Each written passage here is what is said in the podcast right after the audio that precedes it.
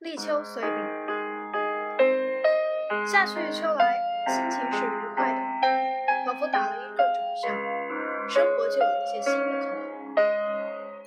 这种感觉很棒，就像行车在山路上，每一次拐弯都有风从面颊划，带来松木、野草和山体的气息。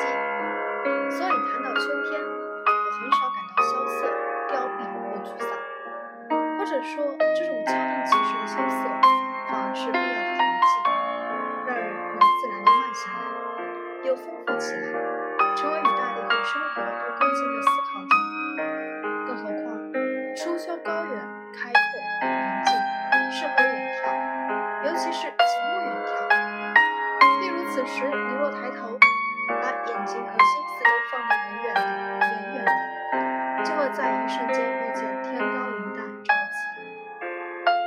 四季之中，唯有初秋能称得上这样的词。人也是如此，跋涉半生，由阅历沉淀，自觉卸下负担与小事后，才能显露出精神的明亮之色。现在秋水人喜不一样，这好珍贵。管子说：“秋者，阴气始下，故万物收。收没有什么不好的，行练上收一收，行动上收一收，这样原本分散的事情，精力都慢慢聚拢，更容易形成微光，清亮清亮的。立秋三候，一候凉风至，二候白露生，三候寒蝉鸣。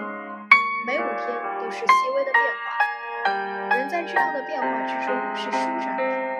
清早或者傍晚，随便走走看看，不是很快乐，就已是快乐了。写下《滕王阁序》的时候，眼里既有“落霞与孤鹜齐飞，秋水共长天一色”，心里又明白“天高地久，觉宇宙之无穷，兴尽悲来，时盈虚之有数”。这也是我喜欢秋天的缘故。好像从秋天开始，我们就不仅仅是经历生命，更是在欣赏